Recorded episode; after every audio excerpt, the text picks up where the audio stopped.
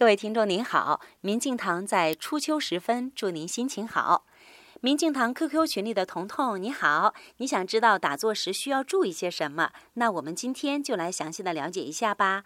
其实不光是彤彤，很多人都有这样那样的困惑。当然了。正在收听的朋友们也有不静心不打坐的，我相信您可能听着觉得挺好玩儿，也可能觉得这和自己一点关系都没有。其实啊，我们即使不从修行的角度说，在生活中或者是工作的间隙，如果您能抽出来哪怕十分钟的时间，静下心来，闭上眼睛，什么也不想，什么也不做。哎，你会发现，当你睁开眼睛的那一刻，你的大脑、你的眼睛都比之前清晰明亮了很多很多。您可以试一下。